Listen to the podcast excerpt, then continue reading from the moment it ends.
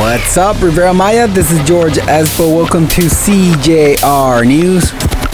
Ladies and gentlemen, on the weather side, we have a couple clouds, but excellent temperature. Water is great. I want to send a big and special shout out to Sophie Lauren. She is visiting us from Germany here at the Riviera Maya. Very beautiful girl. You can find her on Instagram as Sophie Lauren XXO. They prepare a fine for more than 350,000 to a laboratory that operated without a permission in Cancun.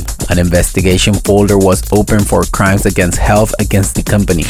Overseas employees suspended two crossings to Isla Mujeres. Workers and tourists waited for more than an hour after Ultramar employees suspended two crossings from Cancun to Isla Mujeres.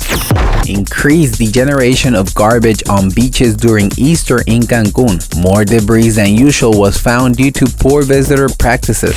Israeli concert closes in Cozumel. The Israelis concert was held in a house in Cozumel, so the COFEPRIS and National Guard personnel were activated.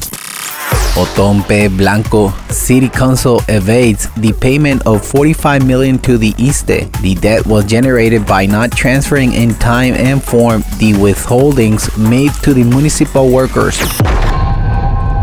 Thank you for listening, CJR News. This is George Espo. You can find me on Instagram as ESPO underscore MX. Don't forget to subscribe to our podcast, CJR News, on Google, Spotify, and Apple. Thank you and goodbye.